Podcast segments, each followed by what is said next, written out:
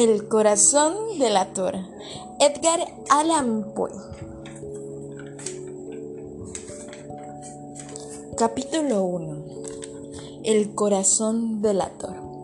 Es verdad. Estoy nervioso. Muy, pero muy terriblemente nervioso. He estado y estoy. Pero, ¿por qué debes decirme que estoy loco?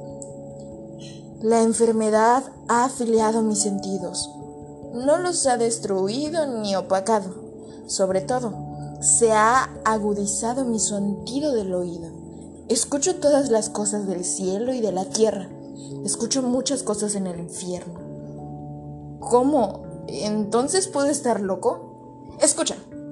Y observa qué tan sano y qué tan calmadamente te cuento mi historia. Es posible decir cómo llegó mi cerebro a esta idea por primera vez, pero una vez concebida, me embrujó día y noche. Yo no tenía ningún objetivo, tampoco albergaba pasión. Yo amaba al anciano. Nunca me había hecho ningún daño. Además, jamás me había insultado.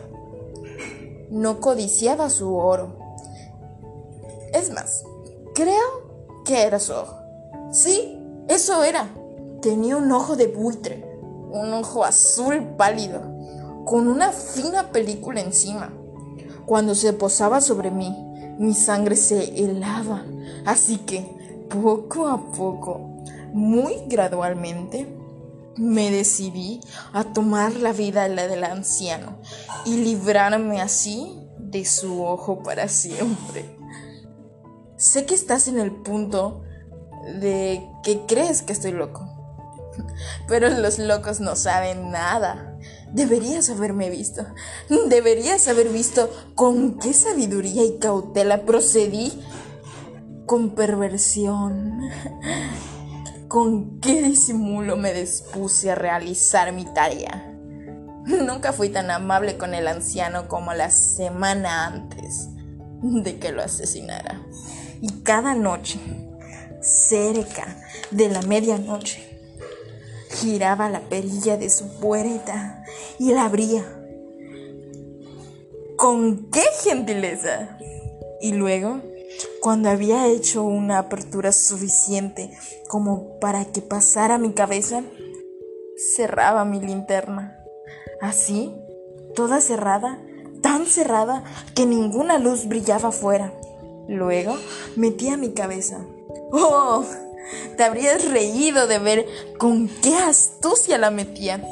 La movía lentamente, muy, pero muy lentamente, para no perturbar el sueño del anciano. Me tomaba cerca de una hora colocar mi cabeza dentro de la apertura, lo suficiente como para que pudiera observarlo yacer en su cama.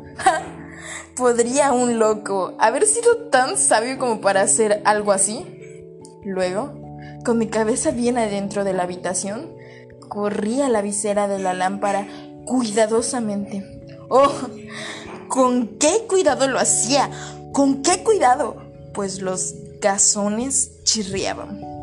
La corría lo justo que un único rayo delgado cayera sobre su ojo de buitre. E hice esto durante siete largas noches, cada vez justo a la medianoche. Pero encontraba siempre cerrado su ojo, por lo que me era imposible realizar la tarea. No era el, anciano el que me contrarriaba sino su ojo malévolo.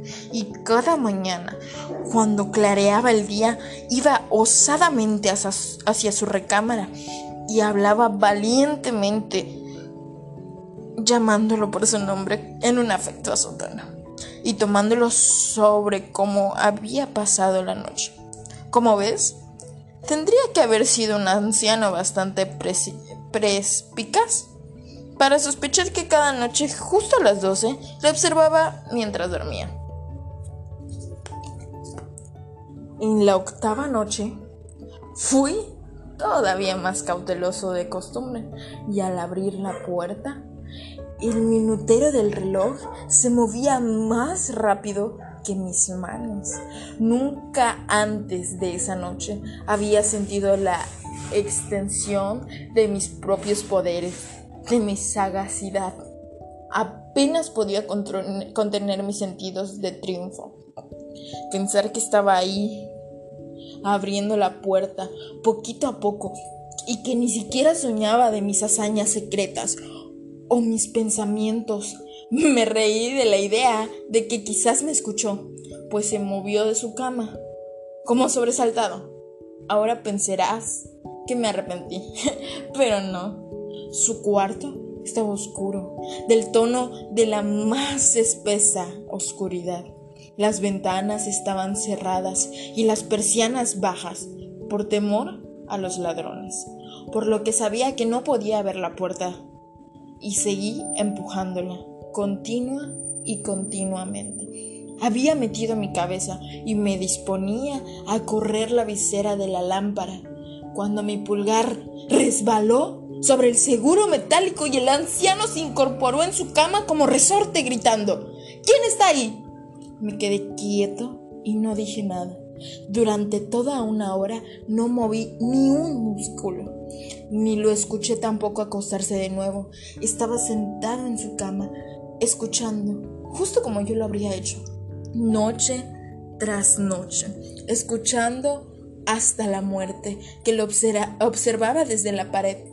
No era un quejido de dolor o de cabeza. Oh no, era el sofocado sonido que surgía desde el fondo del alma cuando está sobrecogida de asombro. Yo conocía bien ese sonido. Muchas noches, justo a la medianoche, mientras todo el mundo dormía, lo extraía de mi propio pecho, como si fuera un pozo. Profundizado de sus terribles ecos, los terrores me distraían. Dije que lo conocía bien. Sabía que el anciano lo estaba sintiendo y que lo comprendía, aunque, aunque reía en mi corazón. Sabía que había yacido despierto desde que escuchó el primer pequeño ruido, cuando se habría sobresaltado de su cama. Sus temores habían estado creciendo desde entonces desde él. Había tratado de persuadirse de que sus temores eran infundos, pero no podía. Se había estado diciendo a sí mismo, no es nada, solo es viento de la chimenea, solo es un ratón cruzando el piso, nada más un grillo que solo ha cantado una vez. Se había estado tratando de consolar a sí mismo con sus propias suposiciones, pero había encontrado que todo era vano, todo era vano, porque la muerte acercándosele lo había acechado con negras sombras y ahora alcanzaban y envolvían a la víctima. Y fue la triste influencia de la sombra no percibía la que había causado el sentir. La presencia de mi cabeza entró de la habitación. Después de que esperé durante un largo tiempo, muy pacientemente, sin escuchar que se acostara, me decidí a abrir la linterna. Una pequeña rendija. Así que la abrí.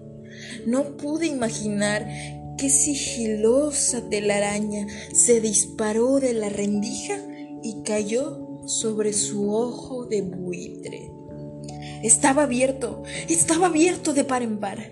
Notaba cómo se enfurecía mientras lo miraba. Lo vi con perfecta nitidez todo de un opaco azul, con su horrendo velo que lo cubría y que me lava la médula de mis huesos.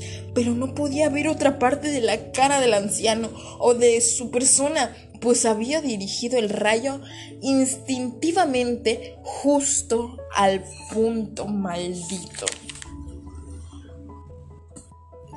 ¿No te había dicho que lo confundes con locura no es más que la agudeza de los sentidos? Entonces, digo, llego a mis oídos el rápido, bajo y monótono sonido con el que hace un reloj envuelto en algodón. Conocía bien ese sonido. Era el latido del corazón del anciano. Ello incrementó mi furia, como si el redoble del tambor estimulara el valor del anciano. Pero incluso entonces me controlé y permanecí inmóvil, a pesar de que apenas respiraba. Sostenía también inmóvil la lámpara.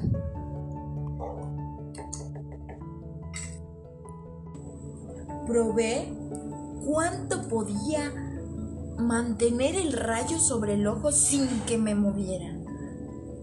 Entre tanto, el tamborileo infernal del corazón se incrementaba. Cada vez se volvía más rápido y más rápido, también más fuerte y más fuerte a cada instante que pasaba. El terror del anciano debía ser un extremo, se volvía más fuerte, digo, más fuerte a cada momento. ¿Me entiendes bien? Te he contado que estoy nervioso. Así me encontraba. Y entonces, en la madrugada de la noche, entre el terrible silencio de la casa vieja y ese sonido tan extraño, me estimulaba hacia una incontrolable. Sin embargo, durante unos minutos más, me controlé y permanecí inmóvil. Pero el redoble se volvía más fuerte y más fuerte. Pensé que su corazón estallaría. Y ahora una nueva ansiedad se apoderaba de mí. Que el sonido fuera escuchado por un vecino. Había llegado la hora del anciano. Con un fuerte grito, abrí de golpe la lámpara y salté dentro de la habitación. Soltó un grito, solo una vez. En un instante lo arrastré hasta el piso y jalé la pesada cama encima de él. Luego sonreía con alegría al encontrar que mi hazaña estaba hecha, pero durante varios minutos seguía escuchando el sonido amortiguado del latido de su corazón. Esto, sin embargo, no me contrarió. No podía ser escuchado a través de la pared. Finalmente cesó. El anciano estaba muerto.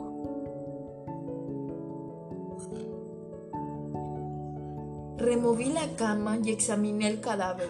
Sí, estaba frío, frío y muerto.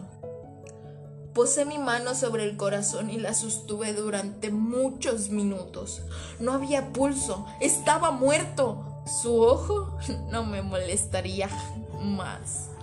Si todavía crees que estoy loco, no lo pensarás más cuando te describa las sabias precauciones que tomé para ocultar su cuerpo. La noche menguaba y yo trabajaba a prisa en el silencio. Primero, desmembré el cadáver.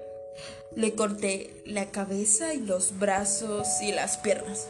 Después levanté tres tablas del piso de la recámara y deposité todo entre los maderos. Luego volví a colocar las tablas tan inteligentemente, astutamente, que ningún ojo humano, ni siquiera el suyo, habría podido detectar que había algo malo. No había algo que estuviera que lavar, ninguna mancha o gota de sangre en lo absoluto. Yo había sido cauteloso, una tina atrapada toda. Cuando había terminado con mis labores, eran las 4 de la mañana y estaba más oscuro que la medianoche. Mientras repicaba la campana para indicar la hora, alguien llamó a la puerta.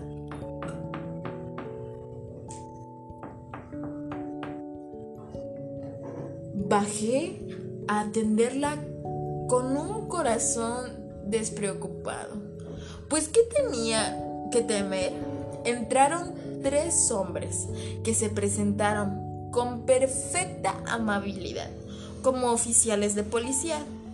Un vecino había escuchado un grito durante la noche. la sospecha de un crimen que había suscitado. Se habían enviado información a la oficina de la policía y ellos, los oficiales, habían sido encargados de buscar las inmediaciones. Sonreí, pues ¿qué tenía que temer?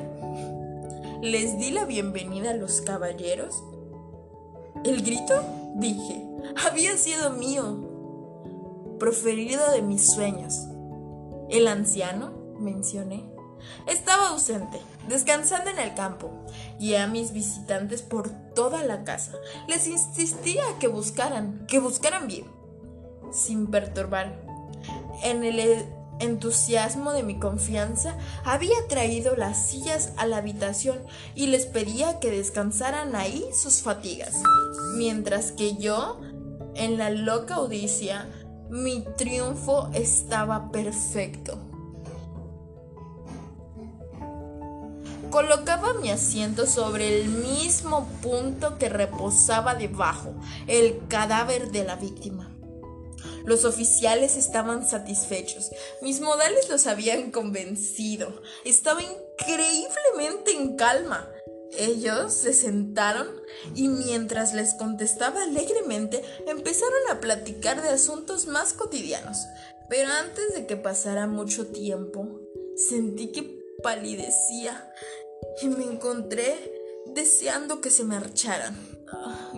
Me dolió la cabeza e imaginaba un zumbido en mis oídos, pero ellos seguían sentados y seguían platicando. El zumbido se hizo más claro, seguía y volvía más claro.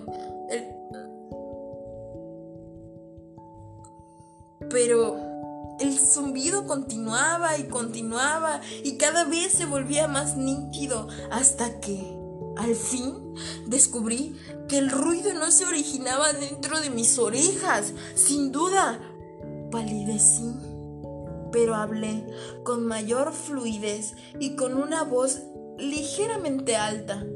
Y, sin embargo, el ruido incrementaba su fuerza. ¿Qué podía hacer? Era un ruido monótono, bajo y rápido, parecido al que hace un reloj cuando está envuelto en algodón. Resollaba para preocupar el aliento. Y sin embargo, los oficiales no lo escuchaban. Hablé más deprisa, más vehemente pero el ruido incrementaba su fuerza continuamente. Me levanté y comencé a discutir sobre trivialidades en un tono agudo y con violentas gesticulaciones. Pero el ruido seguía incrementando su fuerza. ¿Por qué no se iban? Comencé a dar pasos de aquí para allá con amplias zancadas, como si estuviera estimulando hasta la ira de las observaciones de esos hombres, pero el ruido incrementaba su fuerza. ¡Por Dios! ¿Qué podía hacer? Mi boca espumeaba o yo deliraba, lo juro. Me complicaba. Me columpiaba en la silla que había, en la que había estado sentado y, y rechinaba sobre las tablas, pero el ruido se alzaba sobre todo y continuaba incrementando se volvía más fuerte y más fuerte y más fuerte. Y estos hombres platicaban y platicaban y sonreían. ¿Era posible que no lo escucharan? Dios Todopoderoso. No, no. Ellos no lo escuchaban. Ellos sabían. Ellos estaban burlando de mi horror. Todo esto pensaba. Todo esto pienso.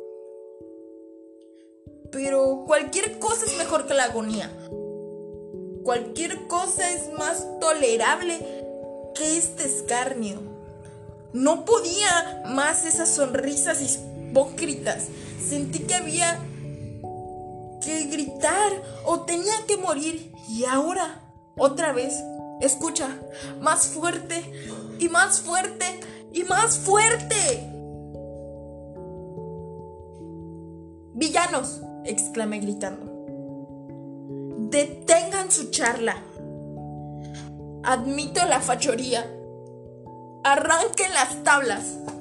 Aquí, aquí es el latido del corazón de este horrendo ser.